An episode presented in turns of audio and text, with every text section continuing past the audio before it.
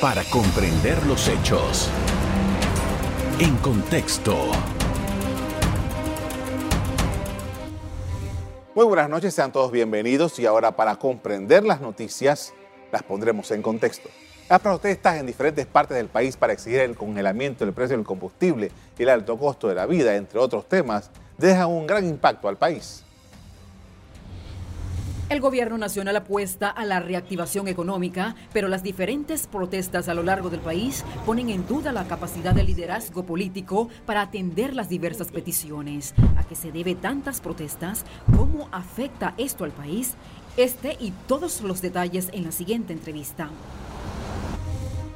Estamos con el presidente del Consejo Nacional de la Empresa Privada, CONEP, Rubén Castillo Gil. Buenas noches.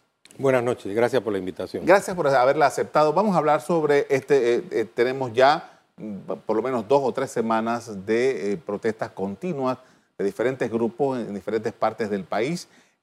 ¿Cómo el CONEP está evaluando esta espiral de protestas en medio de la situación que tenemos? Bueno, hay que verlo desde distintas perspectivas. En primer lugar, tenemos que analizar el ejercicio democrático de la protesta. La democracia permite que los ciudadanos protesten dentro de los perímetros de la misma, dentro de los usos que establece el Estado de Derecho. El otro tema que está conectado con ese derecho esencial que tenemos todos los ciudadanos a hacer críticas, a protestar, está el tema de la mesura, de la coherencia de la protesta y la capacidad que tiene el Estado para resolver los problemas que se plantean. En ese escenario, el Consejo Nacional de la Empresa Privada plantea que debe existir un gran pacto nacional donde haya temas de estados que no son comunes, que deben abordarse de una manera racional. No creemos que la protesta debe ser el caldo de cultivo de un estallido social, porque al final eso no contribuye al objetivo de las mismas protestas. Las protestas tienen que ver con el alto costo de la vida, con los problemas cotidianos producidos por el aumento de los precios y por esas situaciones que son válidas. Pero la solución de los problemas, de esos problemas que plantean las protestas, no pasan por el estallido social. Y en el caso, por ejemplo, de la educación, definitivamente que no lograremos que las personas tengan la oportunidad del ascenso social o de mejorar su condición con la paralización del sistema educativo. Entonces creemos que allí hay un error de concepto y de visión. Ahora, en todos estos temas, por ejemplo, el, costo del combustible, el costo eh, que se ha dado de los comestibles, eh, las, los, los problemas que se han desencadenado con el, asunto en Ucrania. Todo esto le está metiendo una tremenda presión. Vamos a hablar de Panamá porque es el escenario nuestro, a los países que eh, en este momento, ¿qué se puede hacer para atender esa necesidad, que es una necesidad real, frente a el punto de, como decía en la nota, recuperar la economía panameña? Bueno, en primer lugar hay que generar un ambiente de confianza y de buen ejemplo. Nosotros hemos postulado por la existencia de un Estado austero, un Estado que no sea obeso, un Estado que al final ponga en el centro de todas las cosas al ciudadano. Ese es un planteamiento cardinal del Consejo Nacional de la Empresa Privada. En la medida en que el Estado demuestre que los gastos son racionales, eh, que se utilizan economías de escala para afrontar esta crisis, que los recursos se utilizan adecuadamente y que eso se demuestra con transparencia, es más fácil que la ciudadanía sea sensible para eh, abordar estos temas y buscarse soluciones a través de mecanismos de diálogo.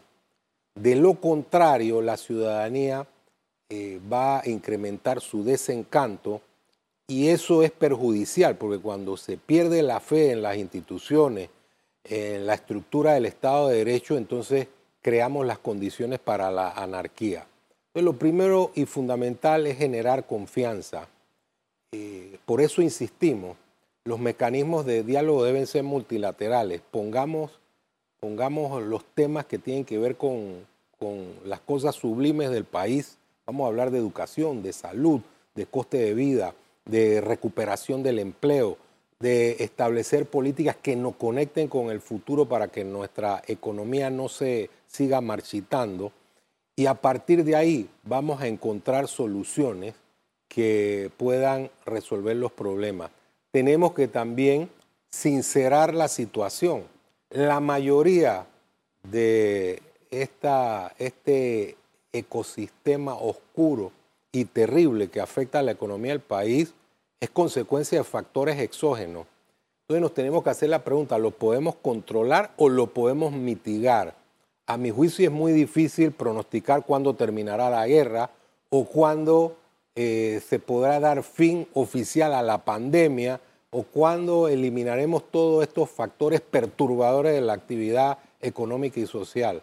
Pero sí tenemos, desde el Estado, por ejemplo, tenemos que pedirle que dé el ejemplo valga la redundancia, eh, de medidas efectivas que demuestren que hay un ejercicio austero de la gestión pública. ¿Y eso se está dando? Estamos procurando, a través de las conversaciones que tenemos con las autoridades, de motivar que hay que incentivar la transparencia, que es fundamental. Debemos entrar en un proceso de hipertransparencia que debe ser constante y que debe ser correlativo a el fortalecimiento del Estado de Derecho. Estamos hablando de la desburocratización como un objetivo de la reactivación económica. Cada vez que hay un entramado más frondoso de la burocracia, es un predisponente de los actos de corrupción. Tenemos que lograr que las autoridades entiendan que este es un momento de meditación nacional, que, tienen que actuar de conformidad con el momento y más bien estar a la altura de la situación para generar eh, un ejemplo que le ayude a la población a entender y a coadyuvar con la solución de los problemas. Con esto vamos a hacer una primera pausa para comerciales. Al regreso, vamos a seguir ahondando sobre el tema y ver cuáles son las perspectivas, cuáles son las avenidas que tiene el país para atender los problemas en medio de una situación como esta. Ya regresamos. En contexto. Seguimos con el presidente del Consejo Nacional de la Empresa Privada CONEP, Rubén Castillo Gil, hablando sobre la, coyuntura en Panamá. Y usted hablaba de trabajar con el ejemplo, predicar con el ejemplo y con transparencia y de una manera austera. Eso requiere de un liderazgo, un liderazgo nacional, un liderazgo político que entienda esto y que lo lleve adelante. Este liderazgo, ¿cómo usted lo ve? Bueno, tiene que haber un equilibrio entre la gestión pública y la actuación ciudadana.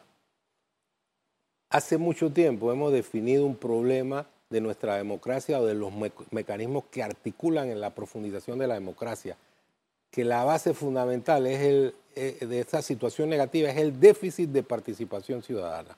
Eso hay que motivarlo, porque eso también permite que eh, los funcionarios se activen en función de la actitud que toman los ciudadanos al momento en que saben que los están viendo y que están dándole seguimiento a su gestión pública.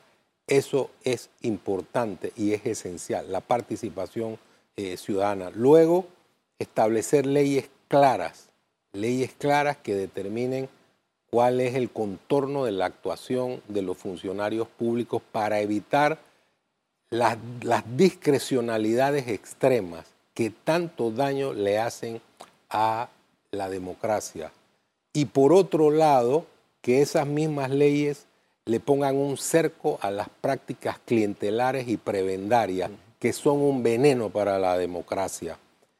Esa gestión tiene que surgir de la actitud de fiscalización ciudadana y de la, del propio liderazgo eh, de las instituciones.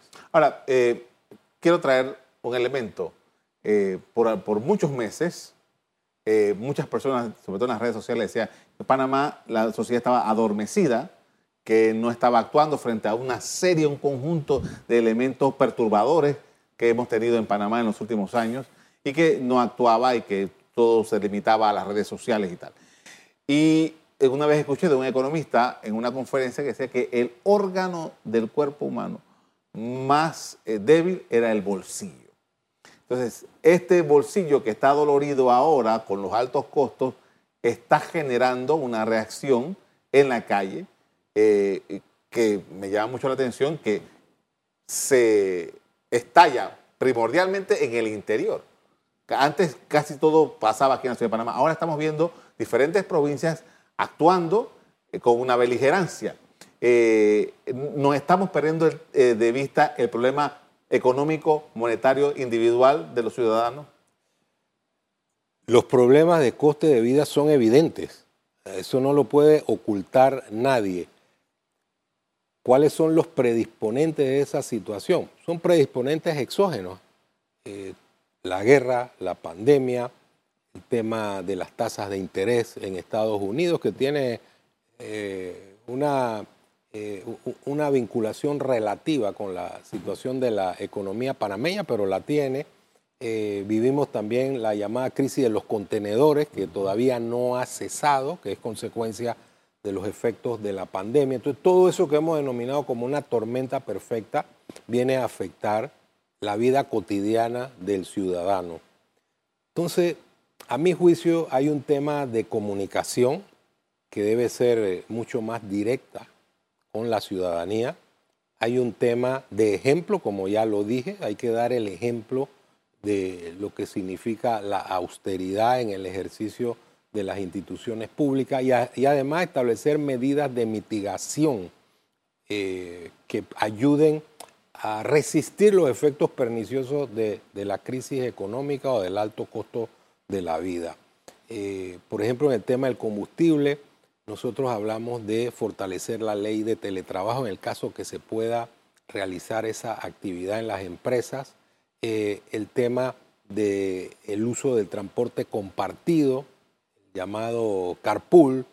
Eh, además de eso, examinar la posibilidad de ampliar la reducción del impuesto del combustible, eh, cosas que pueden tener un impacto directo e inmediato en la población.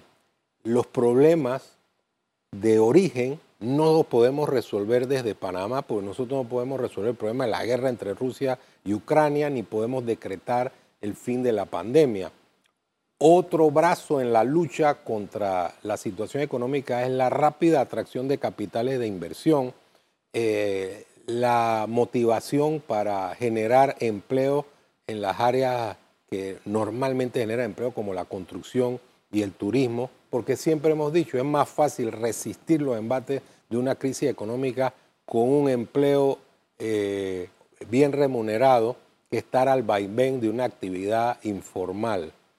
También tenemos que tomar medidas en relación con los emprendedores que ejercen una actividad eh, que también es informal, pero tenemos que lograr que esas ideas ingeniosas y creativas fructifiquen. Hay que apoyar a las pequeñas, medianas y microempresas, que son las que más generan empleo porque corresponden a cerca del 90% del tejido empresarial. Al final, coordinar medidas que, por ejemplo, eh, están consignadas en los acuerdos o los consensos eh, en la mesa de reactivación económica. En el día de ayer tuve una reunión con el ministro Alfaro, el ministro de, Comercio e Industria, una muy buena reunión eh, y nosotros vamos a trabajar, a colaborar como siempre lo ha hecho el sector privado para ayudar a que la economía se reanime y tome velocidad crucero. Ahora, a diferencia de otros momentos en que se ha disparado el precio del combustible, estoy pensando en el gobierno de Martín Torrijos, que se dio una reducción del impuesto, se dio esas medidas de mitigación de las que usted habla. Ahora tenemos una circunstancia muy especial y es que el gobierno, producto de la pandemia, no tiene el músculo financiero para hacerle frente a más de cuatro cosas. E, eso es una realidad. Y, pero, ¿qué pasa en el camino? ¿Qué podemos lograr? Bueno, a ver, cuando inició la pandemia, el gobierno, el gobierno tomó una decisión de establecer eh, subsidios para aquellas personas que se veían afectadas directamente por eh, la pandemia, es decir, que perdían el empleo o que tenían eh, sus labores suspendidas. Esa fue una decisión correcta porque uno tiene que mantener la cohesión social en una situación de crisis. Esa decisión tiene que ir correlativa con la producción de empleo para que las personas dejen de tener la necesidad de recibir ese subsidio y se inserten en la actividad productiva. Al mismo tiempo, nosotros tenemos que evaluar la eficacia de los subsidios. La empresa privada no se opone a los subsidios siempre y cuando sean focalizados y además exista un plan eh, para desarrollar capacidades que permitan que esas personas se inserten en trabajos formales. Por ejemplo, se ha hablado del subsidio del, tanque de gas, por ejemplo, que es un subsidio universal, que creo que ahí hay un error. Ya lo he dicho en otras ocasiones. En ese caso del subsidio del tanque de gas, vemos que inclusive nuestros vecinos eh, de Costa Rica se benefician eh, indirectamente del, del, subsidio. Entonces hay que estudiar la eficacia y focalizarlo en aquellas personas que requieren los subsidios. Hay que hacer un gran análisis del impacto de los subsidios. Con esto vamos a hacer una pausa para comerciales. A regreso seguimos hablando sobre la coyuntura de Panamá. Ya regresamos. En contexto. Estamos con Rubén Castillo Giles, el presidente del Consejo Nacional de la Empresa Privada CONEP. Estamos hablando sobre la coyuntura de Panamá y usted lo acaba de mencionar. tenemos la necesidad de recuperar eh, económicamente al país. Eh, ha habido una mesa, se han hecho algunos adelantos. Eh, Panamá tiene buenas perspectivas, todos los organismos internacionales lo dicen, pero el sentimiento en la calle es otro. O sea, ese crecimiento que, está muy bien ponderado, esas buenas calificaciones que recibe el país, a la hora de llevarlo al día a día de las personas como que no tienen la misma sintonía. No, es evidente. El acoso del problema económico es real. El coste de la vida eh, es una realidad. El aumento del costo de la vida, esa es una realidad. ¿Cómo afecta la recuperación económica? Bueno, afecta terriblemente la llamada psicoeconomía, esa visión eh, mustia, oscura que tienen las personas porque no ven el futuro con optimismo, es fatal para el desarrollo de objetivos comunes. Si nosotros no podemos delinear un objetivo como país si las personas no creen en ese objetivo y piensan que su futuro está comprometido. Nosotros como Consejo Nacional de la Empresa Privada hemos dicho que somos eh, optimistas de la voluntad y optimistas de la inteligencia. Eh, vamos a seguir generando ideas, eh, vamos a confiar en el país y en su gente, porque tenemos todas las condiciones para llevar este país por la senda del desarrollo y el, y el mejoramiento de las condiciones de los panameños. Una de las cosas que el gobierno y, las empresas, los empresarios, perdón, han venido hablando, bueno, es la necesidad de que tenga Panamá de dinero fresco, inyección de dinero fresco a través de inversión. Y se han hecho legislaciones y se han estado promoviendo y promoción eh, para atraer inversión. Eh, no estamos muy enterados de cuánto de eso se ha logrado, pero en, un ambiente como el que tenemos ahora mismo, pareciera, no sé, digamos usted, como que no ayuda mucho a poder atraer inversiones. Bueno, Panamá tiene condiciones interesantes para atraer inversiones, esa es una realidad. De hecho, ha sido un país que ha liderado la atracción de inversiones. Hay muchas cosas que mejorar para que esa confianza se solidifique para que exista mucha más confianza que logre eh, atraer eh, capitales de inversión. Este momento es un momento complicado porque todos los países están ejerciendo una actitud de competencia, buscando mejorar sus condiciones y atraer lo mismo que nosotros queremos. Entonces, ¿qué hay que hacer? Hemos dicho que los consensos de la mesa de reactivación tienen que tienen que ser vistos de una manera dinámica.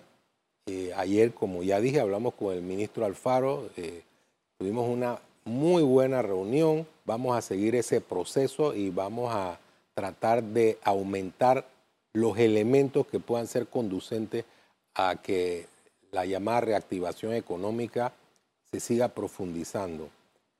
Por otro lado, es el momento de relanzar nuestras instituciones. Nuestras instituciones deben ser regeneradas. Estamos hablando de que el órgano judicial debe también producir eh, paz social, debe ser transparente, independiente y eficaz. Tenemos que tener un órgano ejecutivo que entienda que la comunicación con los ciudadanos debe ser diferente, debe ser mucho más clara, debe haber transparencia en toda la gestión pública y un órgano legislativo que al final eh, no utilice eh, mecanismos que impliquen evadir la comunicación con todos los sectores que tienen que ver con las leyes que están dictando. Necesitamos una, una estructura estatal diferente. Eh, queremos atraer inversiones y queremos competir. La educación es cardinal, la formación de nuestros jóvenes para que logren insertarse con el futuro. Si los jóvenes pierden la confianza en el futuro, nosotros tenemos un país comprometido. La juventud es esencial, que tenga esa pasión, eh, ese interés por seguir adelante contribuyendo con el desarrollo de la nación. Ya pasamos al primer semestre del año. Debe haber cifras en, cuestión de un mes, más o menos, tener cifras. ¿Qué perspectiva hay de terminar el año? Bueno, nosotros tenemos unas cifras que nos dan organismos internacionales en cuanto al crecimiento, que son cifras halagadoras. Obviamente, las cifras tienen que generar una percepción que ahora mismo no existe. Pues la gente común, de a pie, pueden decir, mire, las cifras pueden decir que crecemos un 5, un 6%, pero yo no lo percibo íntimamente. Mi economía sigue comprometida nosotros no podemos dinamitar el espíritu mismo de la nación a través de, la defensa de intereses particulares en este momento. Este es un momento estelar. Nosotros tenemos que ponernos de acuerdo en una hoja de ruta común, donde pongamos una cantidad de situaciones que deben ser resueltas con el ejercicio de todos los panameños. Después podemos establecer parámetros de diferencia eh, cuando vengan las campañas políticas, podemos añadirle conceptos ideológicos y demás.